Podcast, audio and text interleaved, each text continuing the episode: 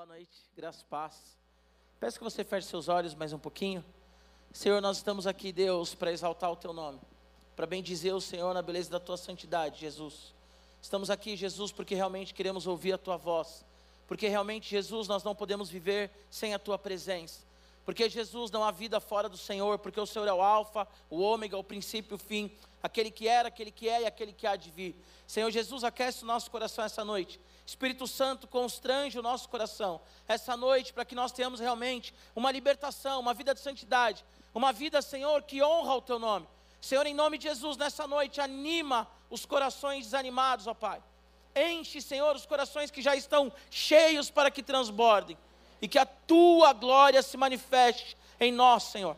Nós estamos aqui hoje porque nós amamos o Senhor e amamos porque o Senhor nos amou primeiro. Pai, esse momento aqui é um culto a Ti, Senhor. Que o nosso coração esteja inclinado a Ti, Senhor. Que a nossa mente esteja voltada a Ti, Senhor. Que todas as nossas ações agora estejam centralizadas em Ti, Jesus. Não só agora, mas sempre, até a Tua volta, em nome de Jesus. Amém. Amém. Como o Wesley já falou, a Abel, né, missionária Isabel, está em férias. Estou aqui tendo o privilégio de ministrar a palavra para vocês hoje. Eu quero que você abra sua Bíblia em João, no Evangelho de João, capítulo 14, amém? Aleluia, pode sentar, pode sentar. João, Evangelho de João, capítulo 14. Os evangelhos, eles são narrativas a respeito de Jesus. Algumas pessoas dizem que os evangelhos são biografias, não são biografias. Os evangelhos são visões ali dos evangelistas a respeito de Jesus, tá? Então, dois discípulos caminharam com Jesus, que foram Mateus e João, e dois discípulos, eles ouviram dos discípulos direto de Jesus aquilo que aconteceu, que foi Marcos, Marcos, discípulo do apóstolo Pedro, e Lucas, discípulo do apóstolo Paulo, ok? Então, nós vamos falar aqui do evangelho de João, tá? O evangelho de João, que foi escrito por João, a partir do capítulo 11, ele narra os últimos dias de vida de Jesus.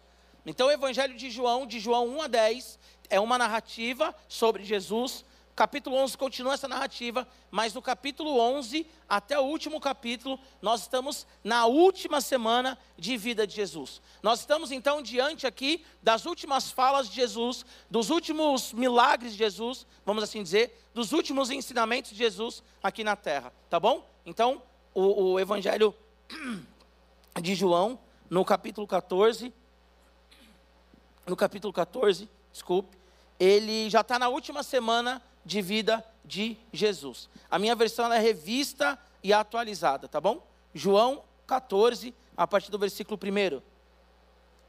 Diz assim: Não se turbe o vosso coração, crede em Deus, crede também em mim. Na casa do meu pai há muitas moradas. Se assim não fora, eu vou-lo teria dito, pois vou preparar-vos lugar. E quando eu for e vos preparar lugar, voltarei e vos receberei para mim mesmo, para que onde eu estou estejais vós também. E vós sabeis o caminho para onde eu vou. Disse-lhe então Tomé: Senhor, não sabemos para onde vais. Como saber o caminho? E respondeu-lhe Jesus: Eu sou o caminho, a verdade e a vida. Ninguém vem ao Pai senão por mim. Se vós me tivesseis conhecido, conheceríeis também a meu Pai. Desde agora o conheceis e o tendes visto.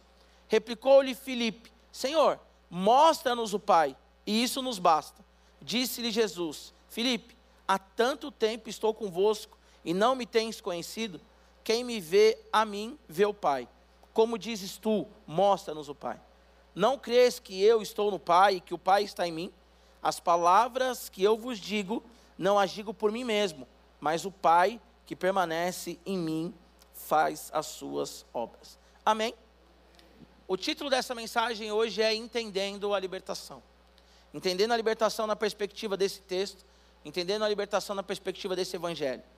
Primeira coisa que nós vemos aqui dos versículos 1 até o versículo 4 é que Jesus ele começa a explicar aqui então, ou ele reforça a missão dele para os discípulos. E aqui também, capítulo 14, 15 e 16, ele vai falar da missão do Espírito Santo, que é o Consolador. Então Jesus ele diz: Olha, não turbe o coração de vocês, crede em mim, crede também no Pai. Na casa do meu Pai há muitas moradas, se assim não fosse, eu não teria dito, pois vou preparar lugar. E quando eu for vos preparar lugar, eu voltarei e vos receberei para mim mesmo, para que onde eu estou estejais vós também, e vós sabeis o caminho para onde eu vou. Nós percebemos aqui então que Jesus ele está falando da missão dele, da missão do Messias. Qual que é a missão do Messias? É nos levar de volta para o Pai. A missão de Jesus na terra é de reconciliação para com Deus. A Bíblia diz que Deus ele fez o homem à sua imagem e semelhança, e o homem pecou dando as costas para Deus, escolhendo viver a sua própria maneira. Então todo homem nasce condenado ao inferno. Por quê? Porque nós pecamos. Porque nós decidimos viver pela nossa perspectiva, pela nossa ótica. Decidimos viver então segundo o nosso querer e não segundo a vontade de Deus. Todo homem ele já nasce com uma vontade, uma tendência de agradar a si. O homem ele é ególatra, o homem ele é hedonista, o homem ele busca a felicidade a todo custo, mesmo que isso faça com que ele venha das costas para Deus. Uma criança, ela não precisa ser ensinada a errar, a mentir. Ela não precisa ser ensinada a não dividir. Mas ela precisa ser ensinada a falar a verdade. Ela precisa ser ensinada a dividir. Ela precisa ser ensinada a fazer o certo. Por quê? Porque nós nascemos com essa tendência para o mal. Então Jesus diz: Olha, creiam em mim. Creiam em mim, creiam no que eu estou falando. Eu estou indo para o Pai, estou preparando morada para vocês. E essa morada é o próprio Deus palavra diz em João 1,12 que Jesus ele esteve entre nós, ele habitou entre nós. E o termo ali do grego é tabernaculou. O que significa? Jesus ele veio morar em nós. Em Coríntios vai falar que nós somos o templo do Espírito Santo. Romanos 8:1 vai dizer que nós estamos em Cristo. Então essa morada é esse relacionamento mútuo. É claro que o céu ele é um local. É claro que a eternidade no que compete aí a nossa visão humana, é um local. Jesus vai voltar e nós vamos habitar com Ele. Mas, mais do que isso, a morada, a nossa morada, é o próprio Jesus. O próprio Jesus é a nossa habitação. O próprio Jesus é o nosso lugar de segurança. O próprio Jesus é aquele que nós temos a paz que excede todo o entendimento. Jesus é a nossa casa e nós somos a habitação do, do Senhor Jesus. É uma relação mútua. Nós somos o templo do Espírito Santo. E nós estamos no nosso Deus Pai por meio de Jesus Cristo. Amém. E ele diz: Eu estou preparando um lugar para vocês. Vocês não vão ficar órfãos, vocês não vão ficar a esmo, mas eu estou preparando uma casa para vocês. Porque o homem, quando ele dá as costas para Deus, ele fica como alguém que não tem casa. Deixa eu te explicar uma coisa. Quantos de vocês, mesmo estando em casa, muitas vezes sentiram-se sem, sem casa? Sentiram sem a acolhida necessária, sentiram como se vocês estivessem em qualquer lugar, menos no ambiente seguro. Porque o homem sem Deus, muitas vezes, ele está em casa, mas ele não consegue ter paz dentro de casa. Porque o homem sem Deus, ele pode estar empregado, com bom salário, mas mesmo assim ele se sente inseguro. Porque o homem sem Deus, ele pode ter todas as coisas, mas todas as coisas sem o Senhor não vale de nada. Quantas pessoas são, são bem estruturadas financeiramente, têm poder aquisitivo e essas pessoas tiram a própria vida? Quantas pessoas têm tudo e em um momento elas olham e elas dizem: está faltando alguma coisa? E quantas pessoas, no que se refere ao financeiro, não têm nada? E elas são 100% realizadas, porque elas estão em Cristo Jesus. O Senhor é quem nos dá paz. O Senhor é quem nos dá vida, porque o Senhor, Ele é a própria vida. Então, aqui nos últimos dias de Jesus, Ele está falando assim: Ei, eu estou preparando um lugar para vocês. Fiquem calmos. Vocês vão morar num lugar seguro. A Bíblia diz em Apocalipse capítulo 7 que é um lugar que não há dor, não há choro, não há tristeza, não há angústia, não há medo, não há ansiedade, síndrome do pânico, não há medo de ser roubado. E esse lugar é o céu. E esse lugar é a eternidade, em que nós estaremos com Jesus e o próprio Jesus ilumina tudo. Um lugar que não precisa de igreja, porque a terra toda voltará a ser o templo da habitação do Senhor. É esse lugar que Ele está preparando para mim e para você. É esse lugar que Ele está preparando para aqueles que são libertos. O que, que é a palavra libertação na, na, Bíblia? Redenção. E o que, que é redenção? É você libertar o escravo por meio de um preço. E o preço da nossa liberdade é o sangue de Jesus. Nós temos que entender isso. O preço da nossa liberdade é o sangue de Jesus. E não há nada que possa ser feito para nos aprisionar de novo, a não ser a nossa mentalidade pequena, a não ser o nosso coração distante do Senhor. Quem é que pode levantar contra os eleitos do Senhor, diz a palavra? Ninguém. Quem pode aprisionar aquele que foi liberto por Jesus? Ninguém. Aí você diz, pastor, mas eu ainda me sinto preso. Porque talvez, como um cão que volta para o vômito, você tem voltado para aquilo que te aprisionou no passado. Porque talvez você tenha a mentalidade daquele elefante, quando pequeno, era amarrado na estaca, a história do circo, né? Amarrava seu elefante na estaquinha ali, filhote, e batia nele para ele não sair, e ele cresce, o elefante ele pesa toneladas, mas ele ainda grande, ele não solta daquela estaca.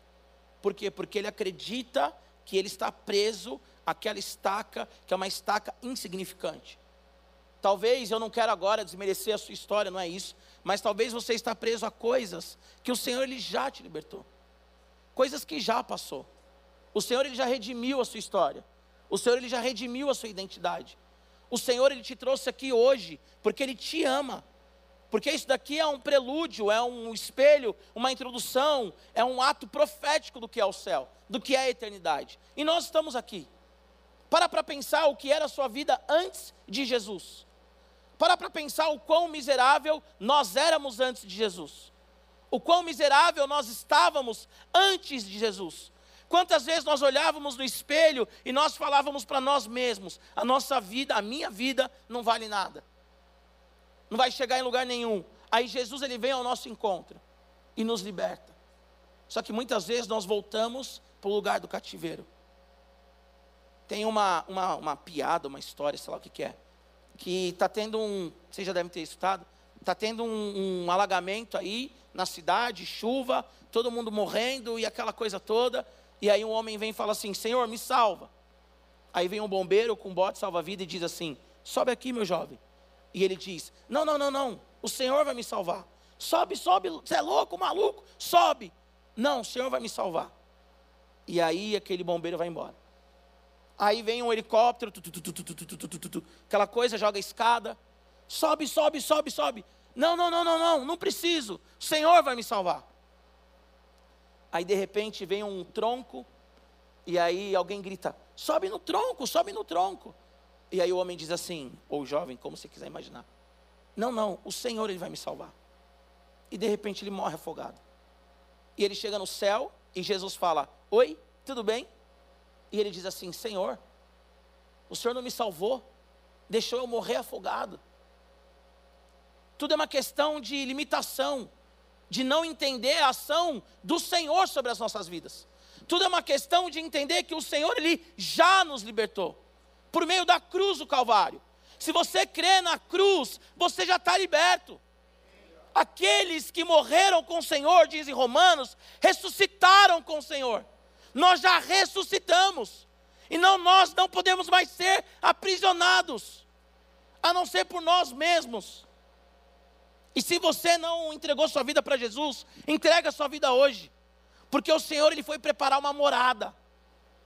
Para quem é mais vaidoso, a Bíblia diz que no céu as ruas são de ouro.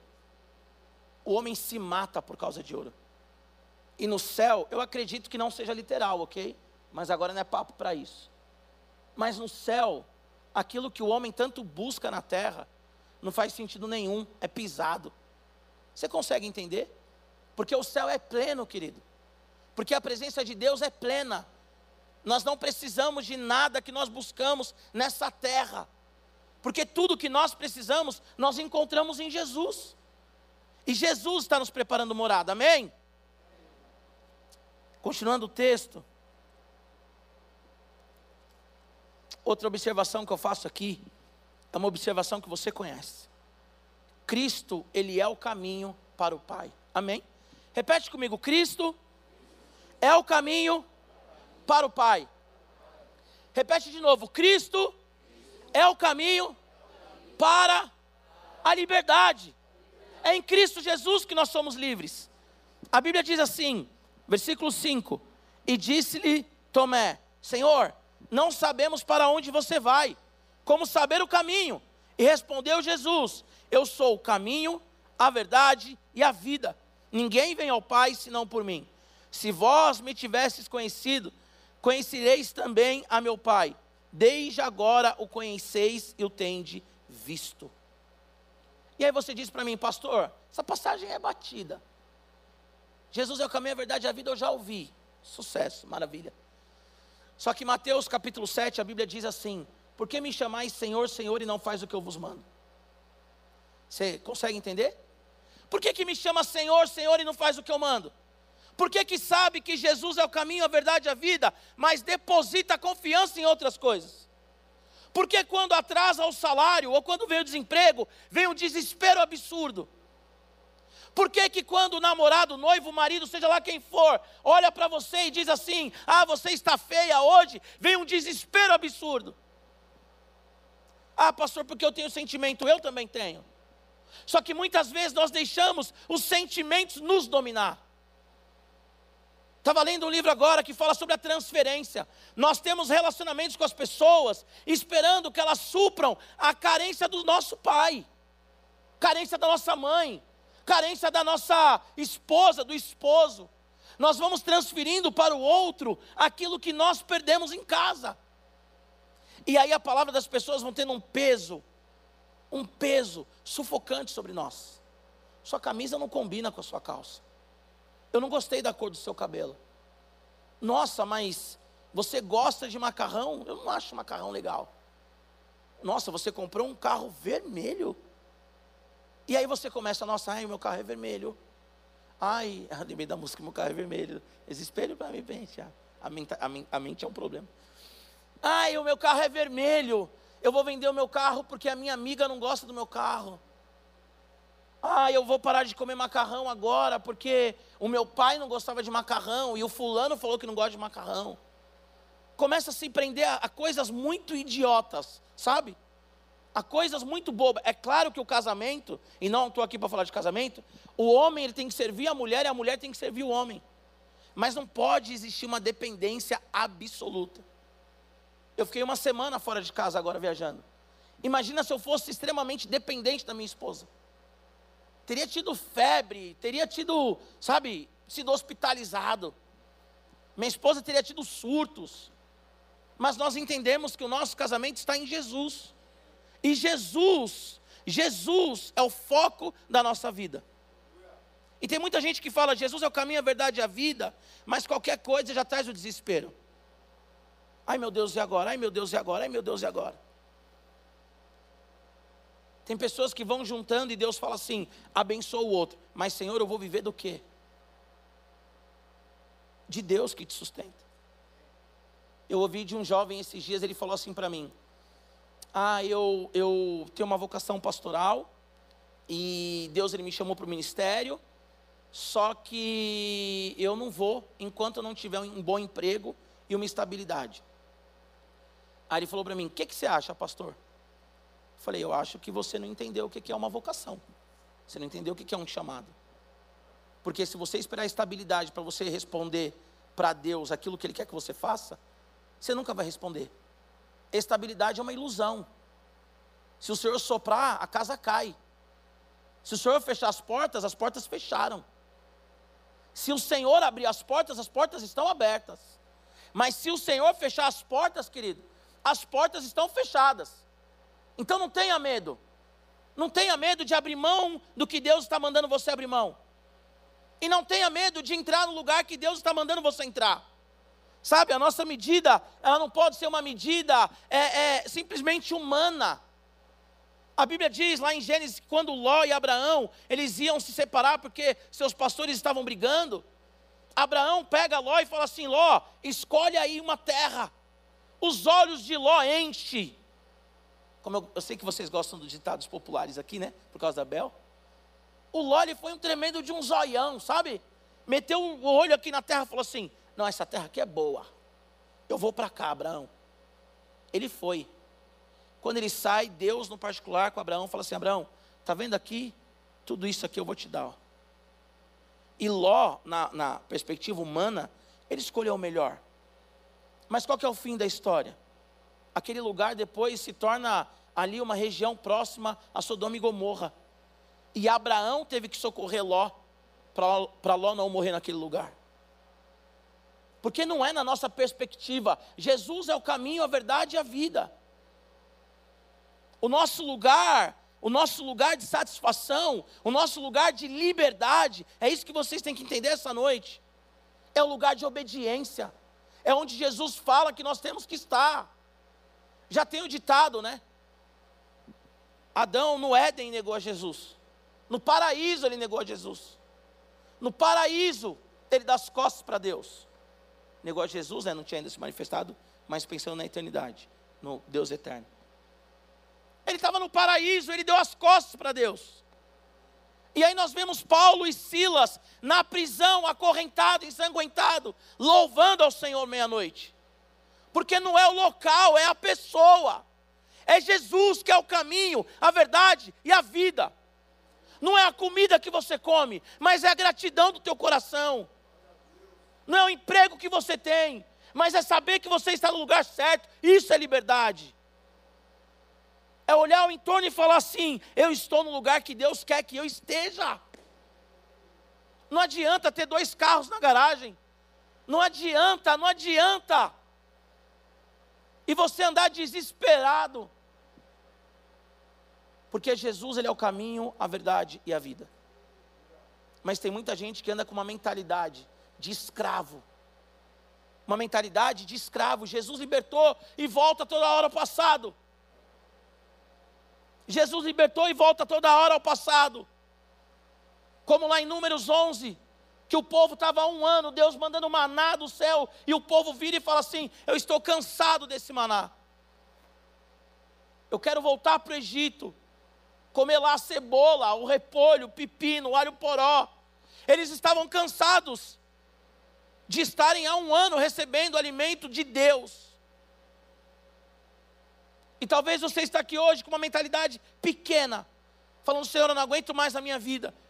E não para para falar, Senhor, obrigado pelo dia de hoje. Obrigado pelo ar que eu respiro, Senhor. Obrigado por estar aqui ouvindo essa mensagem. Obrigado, Senhor, por ter saído de casa hoje. Obrigado, Senhor, pela comida que eu comi, pela água que eu bebi. A liberdade é entender que nós estamos em Cristo Jesus. A liberdade é entender que Jesus está conosco em todo o tempo. Pessoas estão morrendo por amor ao Evangelho. Porque o que nos prende, nós não somos presos à terra, mas nós estamos ligados a Jesus Cristo. Nós somos peregrinos aqui na terra, passageiros. Tem muita gente que tem medo da morte porque é apegado à terra. Tem muita gente que tem medo da morte porque é apegado à terra porque é apegado a um conforto efêmero, passageiro. E Jesus, que é o caminho, a verdade e a vida, vai ficando para trás. E tem muita gente que pergunta: Senhor, onde está a felicidade? Onde está a verdade, Senhor? Onde está a alegria, Deus? E a alegria, a felicidade, a verdade estão em Jesus Cristo. E Ele tem revelado isso a nós. E Ele tem nos dado o privilégio de caminhar com Ele. Ele tem nos dado o privilégio de estar com Ele. Agora, muitas vezes nós somos como o rei Jorão, que está lá em 2 Reis 4, 4, 5. O rei Jorão, ele vai até o profeta Eliseu e diz assim: Ei, profeta Eliseu, nós estamos numa guerra e nós precisamos que você ore ao Senhor para nós vencermos a batalha. Sabe o que, que Eliseu fala para o rei Jorão? Eu só vou te ouvir, Jorão, porque você está com Jeú, que é homem de Deus porque se fosse por você eu nem te escutaria, porque você só busca a Deus porque você quer vitória. E tem muito crente que só ora a Deus porque quer uma vitória, quer um privilégio. Isso é uma mentalidade escrava, presa ao egoísmo, à vaidade. Tem muitas pessoas que buscam a Deus só quando precisa de uma cura, de um milagre. Pastor, é errado procurar cura e milagre? Não. Mas o Senhor ele dá com, com prazer para aqueles que têm um relacionamento com Ele.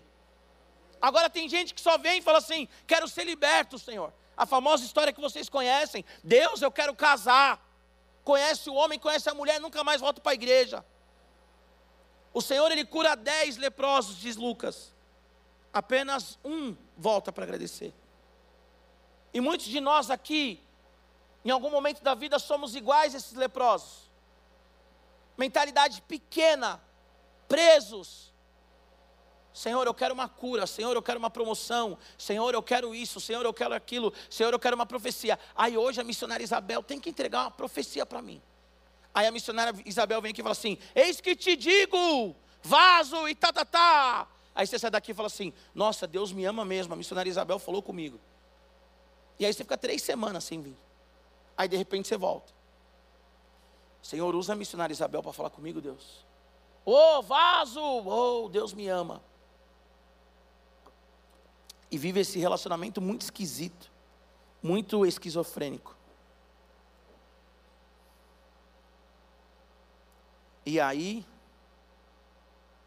o Tomé fala: Senhor, nós não sabemos para onde você vai, nós não sabemos o caminho. E tem crente que bate cabeça, eu não sei o caminho. O caminho é oração, querido.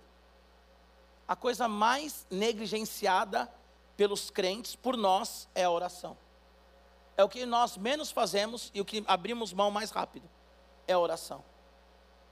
Se tiver alguém aqui que ora mais de 20 minutos por dia, uau, você já está muito acima da média. E aí nós ficamos, Senhor, qual é o caminho? Aí nós nos apegamos à metodologia de mercado, crente se apegando totalmente à metodologia de mercado. Ah, eu quero ver a tendência, eu quero ver não sei o que, lá, lá. E nós temos um Deus que nos revela o caminho, que nos revela a direção. Nós temos um Deus que nos mostra a saída. Eu conheço inúmeras histórias. A gente poderia fazer um culto só de testemunhos. De gente que sonhou com receita de pão de mel e faz receita de pão de mel, começa a vender, abre negócio e, e, e, prospera e abençoa as pessoas.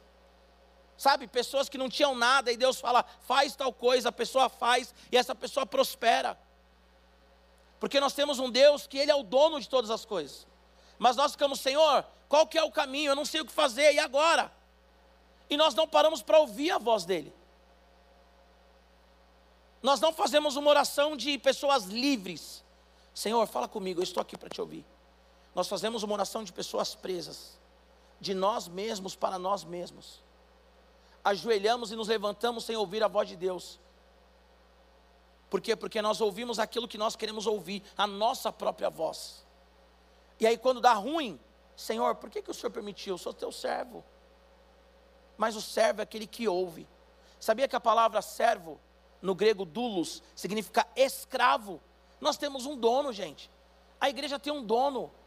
Nós vemos uma igreja brasileira fraca que diz: eu dou o dízimo e Deus tem que me abençoar. Eu faço e Deus tem que fazer, eu determino e Deus vai ter que obedecer minha determinação. Quem que é o Senhor na história? Quem que é o Deus na história? Senhor, se o Senhor não me libertar, o Senhor vai ver, vai ver o quê? Ele falou para Jó, Jó, quando eu fiz as coisas, quando eu criei tudo, onde você estava, Jó? Paulo diz em Romanos: quem é que deu conselho para Deus? Quem aqui, por mais sábio que seja, com pós-graduação, mestrado, pós-doc, deu conselho para Deus? Se o Senhor não me libertar, Senhor, eu não vou mais. Se o senhor não fizer, ah, Deus, se o senhor não fizer, eu vou fazer a mandinga que eu fazia antes. Faça. E vá para o inferno com a mandinga. Simples. Nós temos que entender que Jesus é o caminho, a verdade e a vida. Que Jesus ele é a resposta. Que Jesus é o verbo que se manifestou. Amém? Versículo 8. Aí vem Filipe. Senhor, mostra-nos o Pai, isso nos basta. Disse-lhe Jesus, Filipe, há tanto tempo estou com vocês, e vocês não têm me conhecido. Vocês sabem por que, que eu falei que o capítulo 14, ele está nos últimos dias de vida de Jesus? Porque Jesus ele andou com os discípulos aproximadamente três anos e meio, não é isso? Então eu quero situar você. Nós estamos nos últimos seis dias de vida de Jesus. Nos últimos seis dias. Felipe anda com Jesus há três anos e meio. O que que Felipe fala? Senhor, mostra-nos o Pai. Senhor, se você achar o Pai, mostra para a gente. Senhor, se você achar Deus, mostra para a gente. Qual que é a resposta de Jesus? Felipe, eu estou com vocês há tanto tempo, meu filho. Felipe, três anos e meio comendo com vocês, orando com vocês, chorando com vocês, tendo que ouvir vocês falando aí bobagem, discutindo besteira, se o Palmeiras tem mundial não tem mundial. Felipe, três anos e meio, Felipe, falando para vocês, pode comer a carne do porco. Três anos e meio falando, ô oh, Felipe, Felipe, né? Aí agora, Felipe, estou morrendo, estou indo para a cruz. João 12, ele diz: Eu estou angustiado, eu estou angustiado, uma angústia de morte. Jesus ele teve um momento ali de tensão, de ansiedade, João capítulo 12. João capítulo 14, ele está falando: Não tenham medo, eu vou para o Pai, vou preparar a morada. E aí, Felipe, três anos e meio com Jesus, mostra-nos o Pai. Aí o que, que Jesus fala? Se você me conhece, você conhece o Pai. Felipe, se você me vê, você está vendo o Pai. E o que eu quero dizer para você nessa noite, a libertação é um processo. E há muitos de nós que falamos assim, Senhor, onde o Senhor está? Por que, que eu estou passando por isso? Por que, que eu não sou liberto? Porque você está num processo e você ainda não percebeu. Porque você está num caminho e você ainda não percebeu. Porque o Senhor ele está conduzindo você pelas mãos e você ainda não percebeu. Porque o Senhor ele está tratando com você e você diz: Senhor, onde o Senhor está? Como aqueles homens no caminho de Emaús, como vimos na peça recentemente. Senhor, cadê o Senhor? Tem uns visitantes aqui, não sei se são cristãos para vocês entenderem. Jesus ele ressuscita, ele está no caminho de Emaús, ele aparece a dois homens, mas ele aparece com o corpo glorificado, ou seja, não com o corpo que eles conheciam. E aqueles dois homens conversando com Jesus, eles dizem assim: estamos perdidos. E Jesus pergunta para eles por quê? E eles respondem: só você na região não sabe o que aconteceu? Jesus, a nossa esperança, morreu. E tem muito crente que está com Jesus, andando com Jesus, e a pessoa pergunta assim: Senhor, onde o Senhor está? Senhor, cadê a sua graça? Senhor, cadê a sua misericórdia? E talvez você tenha 10 anos de evangelho, 20 anos de evangelho, 30 anos de evangelho. E a resposta para você é: tanto tempo com Jesus e você não percebeu o que ele está fazendo? Muitos de nós não entendemos que nós estamos num processo até a volta de Jesus a libertação nas nossas vidas iniciou no dia que o Senhor se revelou a nós. Só que nós não queremos mais sentir dor, por quê? Por causa do evangelho água com açúcar, da televisão, o evangelho água com açúcar do youtuber. Crente não sofre, como que não sofre? Tanto crente maravilhoso, cheio do Espírito Santo, morreram na pandemia. Crente não sofre, tanto crente morrendo no Oriente Médio. Crente não sofre, tanto irmão na igreja que a gente ora, porque estão com câncer. E a gente crê nesse evangelho água com açúcar aí. Ah, eu não, eu não posso. Pegou uma gripe, o Senhor me abandonou. Deus não existe. Um espirro, um espirro, não é nem saúde, é, ai, Deus me abandonou. Por que isso, Deus? Um telefonema não atendido, ai, me abandonaram. Ai, agora? e Jesus está com vocês no caminho. Consegue entender isso? A graça do Senhor já foi revelada a nós, queridos. Nós estamos num processo. A Bíblia diz que nós já fomos libertos, já, da condenação do inferno. Mas há coisas que vão sendo no meio do caminho, porque há marcas muito profundas em nós. Não é fácil você perdoar um abusador, não é fácil você perdoar um traidor, não é fácil você perdoar quem te machucou, por isso que é um processo. Você se converteu com 30 anos, tem 40 anos, você viveu 30 anos no pecado, 30 anos na desgraça, e agora em 10 anos você quer que tudo sejam flores. mas você está num processo de entender a vida, de entender a libertação, de entender a cura. E ninguém é curado sem mexer na ferida. Ninguém é liberto sem encarar o problema. Ninguém perdoa sem encarar a dor. É isso que nós temos que entender. Nós estamos num processo. E esse processo ele só vai finalizar na volta de Jesus. Porque tem muita coisa. Ah, eu perdoei meu pai, beleza. Aí tem o pastor, aí tem o chefe, aí tem o ex-namorado de 1900 e bolinha. Quantas mulheres lindas se acham feias por causa de um feio, porque mulher bonita gosta de homem feio, né?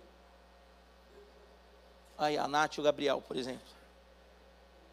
Mulheres bonitas gostam de homem feio. Gabriel é bonito, a Nath é feia, vai. Vamos, colocar na conta aí do Gabriel. E aí você conversa, você quer casar, moça? Não, por quê? Ah, porque quando eu tinha 14 anos, o meu namorado falou que eu era feia. Quantos anos você tem? 44. Não entendeu que Jesus está libertando. Perdoa esse cara aí que, se você encontrar hoje, vai falar assim: Nossa, eu chorei por isso. Quem aqui já gostou de alguém na época de, de escola? Que você olha a foto hoje e fala assim: Meu Deus, meu Deus, eu era maluco. Não é possível. Que bicha feia, no meu caso, né? Que bicha feia, meu Deus do céu. Senhor, obrigado pela minha esposa, Deus, porque olha de quem eu gostei no passado. Só que tem gente que está preso a esse passado com todo respeito, tá bom? Não é uma, né? Todo respeito, é figurado isso. Muito elefante preso à estaquinha. Não entendeu o que Jesus está fazendo. É um dia de cada vez, é um dia de cada vez. Ah, Giba, mas Deus ele não tira dor? Sim, ele tira dor. Só que é processo. E nós não queremos viver os processos. Eu achei muito legal quando o Colin Dye pregando aqui, não sei quem veio na, na no domingo Colin Dye pregou, aquele é, britânico, ele falou uma coisa muito, muito, muito interessante. Que Paulo, o apóstolo Paulo, escreveu 13 cartas no Novo Testamento, estava lá preso por amor a Cristo. Ele fala assim: Senhor, o meu desejo é te conhecer. Achei muito legal quando ele traz isso. Porque o apóstolo Paulo, ele fala: O meu desejo é te conhecer. E nós muitas vezes falamos assim: Senhor, por que, que o Senhor não me liberta? No processo de libertação. É por isso que muitas vezes a gente não alcança nada. Eu não sei se eu já contei aqui para vocês. Em 2010, 2010, eu tinha 25 anos de idade, eu tinha 80 e poucos quilos. Hoje eu tenho 114. Orem por mim. Estou passando a nutricionista, tudo bonitinho, tá bom? Não vou fazer bariátrica, ninguém me dê conselho para isso, tá bom? Porque todo mundo vai fazer bariátrica, não quero, obrigado, Deus abençoe. Mas estou passando a nutricionista, enfim. Eu tenho 37 anos, vou fazer 38, estou com 114 quilos. Em 2010, 25 anos, eu tinha 80 e poucos quilos. Não sei se as meninas ali já ouviram falando isso. Aí eu estava na academia, 2010, academias de base, tal. Aí a, a, a personal, trocando ideia, ela falou assim para mim, vocês vão rir agora, porque é muito engraçado isso. Ela falou assim para mim, falou para mim, Mel, que assim, ó, nossa, você está indo bem. 2010. Se você continuar assim, daqui dois anos, você tem o shape do Cristiano Ronaldo. Aí ela achou que estava me motivando. Se fosse hoje que eu sou um homem maduro, seria uma motivação. Mas na minha época lá, 25 anos, que já é um homem também, eu peguei e pensei assim: dois anos, mano. Dois anos. Olha o resultado. Olha o resultado. Saí da academia depois de um mês. CR7 está aí voando. e eu estou aqui. Não consigo voar porque o peso não deixa. Porque na nossa mentalidade é muito limitada. Gente, parou para pensar se eu tivesse escutado daquela personal? Em dois anos já está trincado, dois anos 2012. Hoje, como que eu não estaria? O Hulk, estaria disputando aqueles, como é que chama? Fisio, fisiculturismo. Seria o pastor fisiculturista. Horrível. Mas imagina como que eu estaria hoje. Não estaria preocupado com sabe, fazendo um monte de exame para ver se tem alguma coisa, porque que eu estou muito acima do peso e tudo mais. Estaria fazendo o que eu estou fazendo hoje. Por quê? Porque é uma mentalidade pequena, eu tive uma mentalidade muito pequena. A pessoa tentou me incentivar e eu vi aquela palavra de incentivo como, ah não, dois anos, que isso? Dois anos. E eu lembro que eu cheguei em casa falando para o meu irmão, falou, você nem acredita, mano, a mina chegou lá e falou que daqui dois anos, dois anos. Eu achei que ia ser seis meses, dois anos. Né, Jaque? Dois anos, seis meses. Quero ficar bonito seis meses. Trincado, né? Bonito história. Deus, Ele está nos libertando, nós estamos num processo. Olha aqui para mim. Eu não sei quanto tempo você tem de evangelho. Mas como que você era há seis meses atrás? Como que você era dois anos atrás? Como que você era dez anos atrás? muito mais imaturo do que você é hoje. Estou falando agora com Cristo, tá? Como que você era? Era muito mais ofendido, não era? Você era muito mais, sabe? Qualquer coisinha você falava, vou sair da igreja. Talvez alguns ainda estão nesse processo. Daqui dois anos, se vocês continuarem, vocês vão estar jóia. Talvez alguns aqui estão nesse processo. Mas Jesus ele fala para Felipe, Felipe, estou caminhando com você há tanto tempo, filho e você está me perguntando onde está o Pai, mostra-me o Pai. E você está dentro de uma igreja ouvindo o Evangelho, sabe? Você tem um Deus que te ama, que te trouxe aqui hoje. E aí você pergunta a Deus, cadê o seu amor? E aí você pergunta a Deus, cadê a sua graça?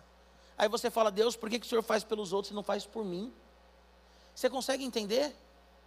Nós temos que entender a liberdade. O que é a liberdade? É compreender que Jesus Cristo já nos libertou.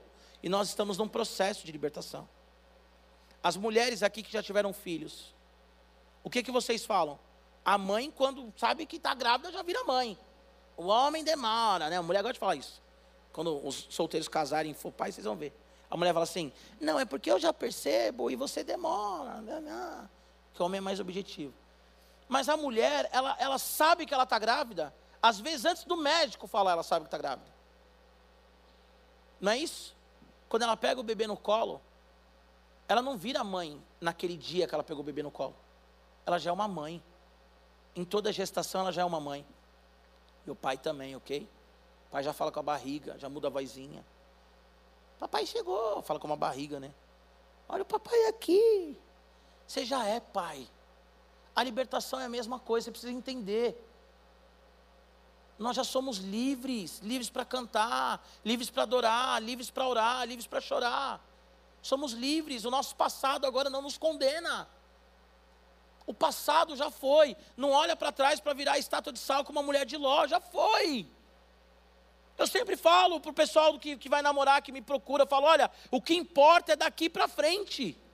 Quando eu conheci minha esposa em 2012, eu falei assim: ó, a minha história é essa, essa e essa, quero saber a sua. Ela contou a história dela, essa, essa, essa. Eu falei: beleza, o que importa para mim é daqui para frente. O resto não importa. Se entrar algum cara aqui na igreja e falar assim: já beijei a sua esposa, falar: legal, que da hora, eu casei com ela. O que importa é daqui para frente. Não importa o meu passado. Se alguém chegar aqui para mim e falar assim, ah, porque você era um trombadinha, porque você furtava, já usou droga, eu vou falar para o cara, legal, que bom que você conhece o meu passado, porque eu quero te dizer que Jesus, ele mudou a minha história, porque o que importa é daqui para frente, nós estamos num processo, e há tantas coisas ainda que eu vou ser transformado, e mudado, porque nós estamos num processo, consegue entender? Estamos num processo. Assim como a cura, tem pessoas que são curadas instantaneamente. Já orei por pessoas que foram curadas instantaneamente. Falei esses tempos atrás que a gente orou por um cara que tinha uma perna 3, 3 centímetros e meio menor que a outra e ele foi curado. Só que ele foi curado, sei lá, quarta-feira, nós oramos no domingo. Já orei por pessoas que foram curadas na hora. Já orei por pessoas que foram curadas depois de um mês. Já orei por pessoas que não foram curadas. Porque Deus ele trabalha da forma dele. É o processo dele, ele é Deus. Eu não sou Deus. Então, entenda a libertação. Jesus é o caminho, a verdade e a vida, ok? Não tenta se livrar na sua força. Não tenta se livrar no dinheiro. Não tenta se livrar na malandragem. Não tenta se livrar na, na mentira. não tenta se livrar na pornografia, nas drogas, no álcool. Jesus é o caminho da liberdade. Ponto. Ponto. E é um processo. Três anos e meio com ele, Felipe falou: Me mostra o Pai. E Jesus fala: está de brincadeira comigo, Felipe. Aos 45 do segundo, filho. Estamos indo para Jerusalém, eu vou morrer daqui seis dias. E você está falando para eu mostrar o Pai. Imagina se Jesus fosse igual a gente. Você parou para pensar se Jesus fosse igual eu e você? Três anos e meio ali, ó, discipulado, ralando. Aí o cara fala assim: Giba, quando chegar um pastor na igreja, você me mostra? Não, como é que é? Não, não, não, não. Peraí. Repete. O cara está lá com o Dibas e três anos e meio fala assim: Ô, oh, eu preciso colocar um seguro aí, não sei o quê. Se me apresenta um corretor, o Dibas vai falar: Não. Peraí, como assim? Virar para a Natália e falar assim: Natália, me apresenta uma cantora aí. Ou alguém que mexe no marketing. É um processo, você consegue entender? Nós vamos orar. Antes de orar, eu quero terminar com essa frase. Muitos de nós estamos presos porque nós não entendemos o processo. Eu lembrei de uma história agora e vou terminar com a história, não vou terminar com a frase. Quando a gente fazia a missão lá na, na, na Cracolândia, uma vez nós pegamos quatro meninos da Cracolândia e levamos eles para uma churrascaria, ali na República mesmo. E quando nós entramos na churrascaria, um dos meninos Primeiro que quando a gente entrou na churrascaria, eu não lembro se eram quatro ou se eram três, mas acho que eram quatro. Quando a gente entra na churrascaria, todos os meninos ficam assim, o que, que nós estamos fazendo aqui? Não é nosso lugar. Porque eles eram da Cracolândia. Eles, a gente estava lá ministrando, evangelizando, discipulando e tudo mais. Aí quando a gente entra, indo às mesas, um dos meninos ele sai, se destaca. E aí tinha uma mesa recém-esvaziada, com ossos assim. Aquele menino, ele começou a pegar os ossos daquela mesa.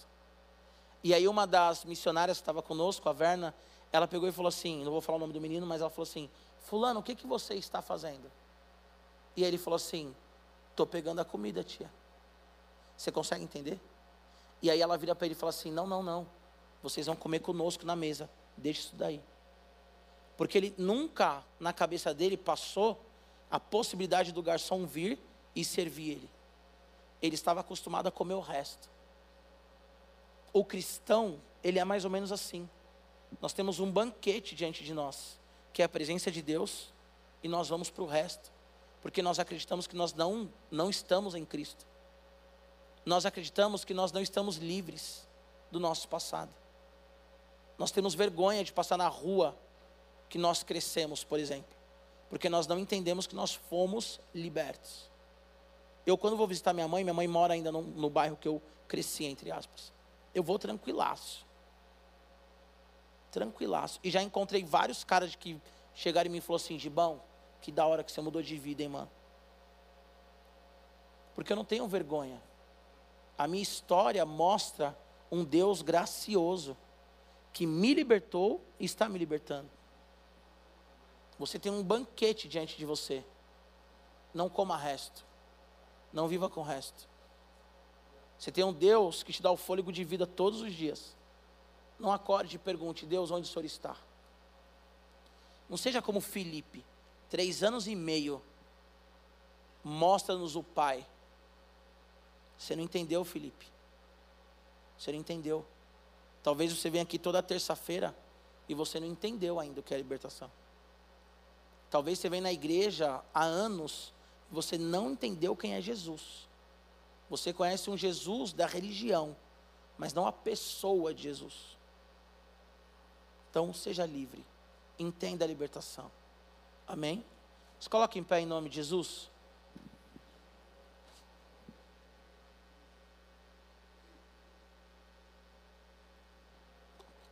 Feche seus olhos. Pai, em nome de Jesus, nós nos colocamos diante do teu altar mais uma vez em oração. Pedimos a Ti, Espírito Santo, que nós tenhamos realmente a clareza da libertação sobre nós. Jesus, nós acreditamos que o Senhor é o caminho, a verdade e a vida. Nós acreditamos, Jesus, que não há ninguém além do Senhor. Que não há dinheiro, não há sexo, não há pornografia, não há droga, Senhor Jesus, não há álcool. Não há, Senhor Jesus, nada, nada que pode nos libertar, nada que pode realmente nos transformar a não ser a tua presença. Senhor Jesus, nós cremos que o Senhor é o caminho que nos leva ao Pai, o caminho da liberdade, o caminho da alegria, o caminho da paz. Senhor, o apóstolo Paulo, quando ele estava preso, ele disse que nós iríamos experimentar a paz que excede todo entendimento, porque não é o local, não é a cadeia, Senhor, não é a cadeia, não é a piscina, não é o dinheiro, não é a escassez, mas é a tua presença que define a nossa alegria, Pai. Por isso eu oro agora por cada mentalidade aqui, Senhor, e eu repreendo agora toda mentalidade de escravidão, toda mentalidade, Pai, em nome de Jesus, pequena. E eu peço, Senhor, que eles sejam livres pelo Senhor, que eles entendam que eles estão num processo, que esses homens, essas mulheres que me escutam agora, não sejam como Felipe, Deus, dizendo onde o Senhor está, por que, que eu sofro tanto, por que, que eu choro tanto, por que, que eu tenho medo de viver, mas que ele e ela entendam que o Senhor está com eles, por isso ainda a vida. Meu irmão, você não desistiu ainda, exatamente porque a vida do Senhor está em você.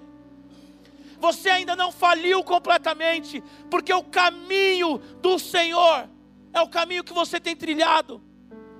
Por isso, não seja como Felipe, mas diga para ele: Senhor, eu sei que o Senhor é a verdade, eu sei que o Senhor é o Deus único, eu sei que eu estou num processo, eu sei, Senhor, que eu não posso mais ser acusado pelo meu pecado do passado, Senhor, pelo meu pecado, Senhor, que me, me busca dia e noite. Querido, se posiciona agora, como um filho e como uma filha, e diga: Eu não sou mais acusado, eu não sou mais escravo, se você se arrependeu do que você fez, o Senhor ele te perdoa. Se o seu coração está quebrantado no altar do Senhor, ele te perdoa. Porque Davi no Salmo 51 ele escreveu: O Senhor ele não quer sacrifício, mas o sacrifício que ele quer é um coração quebrantado, um espírito contrito e quebrantado. O Senhor ele não rejeita. Quando Davi ele escreve essa oração, ele tinha adulterado, ele tinha roubado a mulher de um outro homem, ele tinha matado outro homem. E talvez você matou alguém, e talvez você traiu alguém, e talvez você feriu alguém, mas você conheceu Jesus e Jesus ele te perdoa. Assim como aquela prostituta que foi pega na prostituição e foi perdoada. Talvez você não se perdoa por ter deixado se tocar da maneira que te tocaram. Talvez você se acusa por ter permitido que tocassem no teu corpo, como tocaram um dia. Mas o Senhor ele está aqui hoje para te libertar de toda acusação. Porque o Senhor Jesus ele está aqui com você. E é o Senhor Jesus que revela o Pai para você. É o Senhor Jesus Cristo que pega você pelo colo. E é o Senhor que te chama de filha. Talvez você foi abusada e você se culpa por isso. Talvez você foi abusado e abusou e se culpa por isso. E o nosso Deus, Ele está aqui para te chamar de filho e de filha. E o Senhor está aqui para dizer para você que Ele é o caminho, a verdade e a vida. Que Ele é aquele que faz com que você deite a sua cabeça no travesseiro e consiga dormir. Que é aquele que diz: vai, não peques mais. Não volte para o passado. Não volte para o pecado. Não volte para o lugar que você saiu. Não olha para trás para você não virar estátua de sal como uma mulher de Ló. Não olhe para trás para você cair daquilo que você já foi restaurada e restaurado. Mas viva a libertação.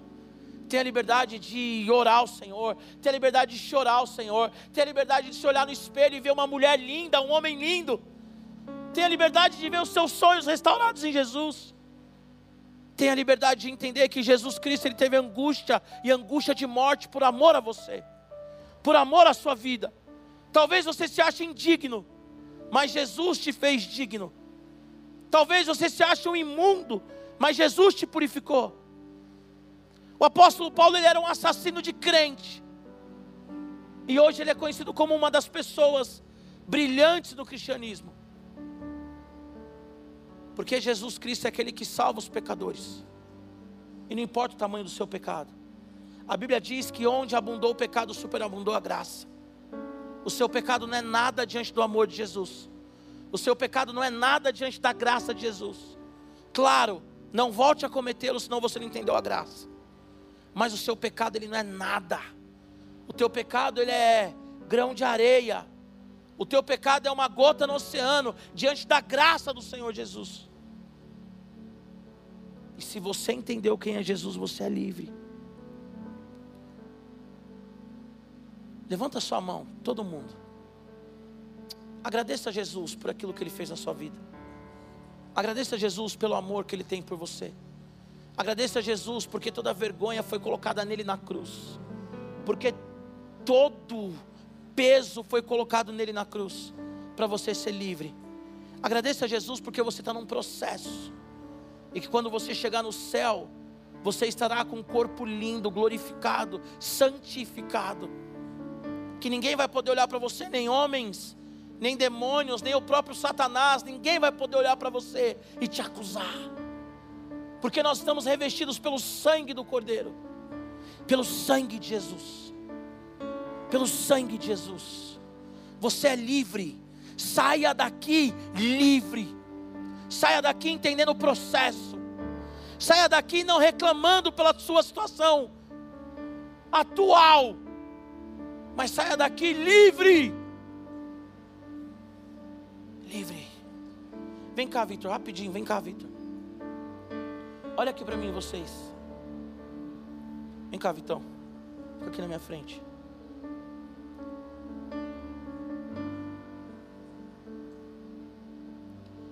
O Vitor ele sofreu um acidente e aí ficou com dificuldade de mobilização.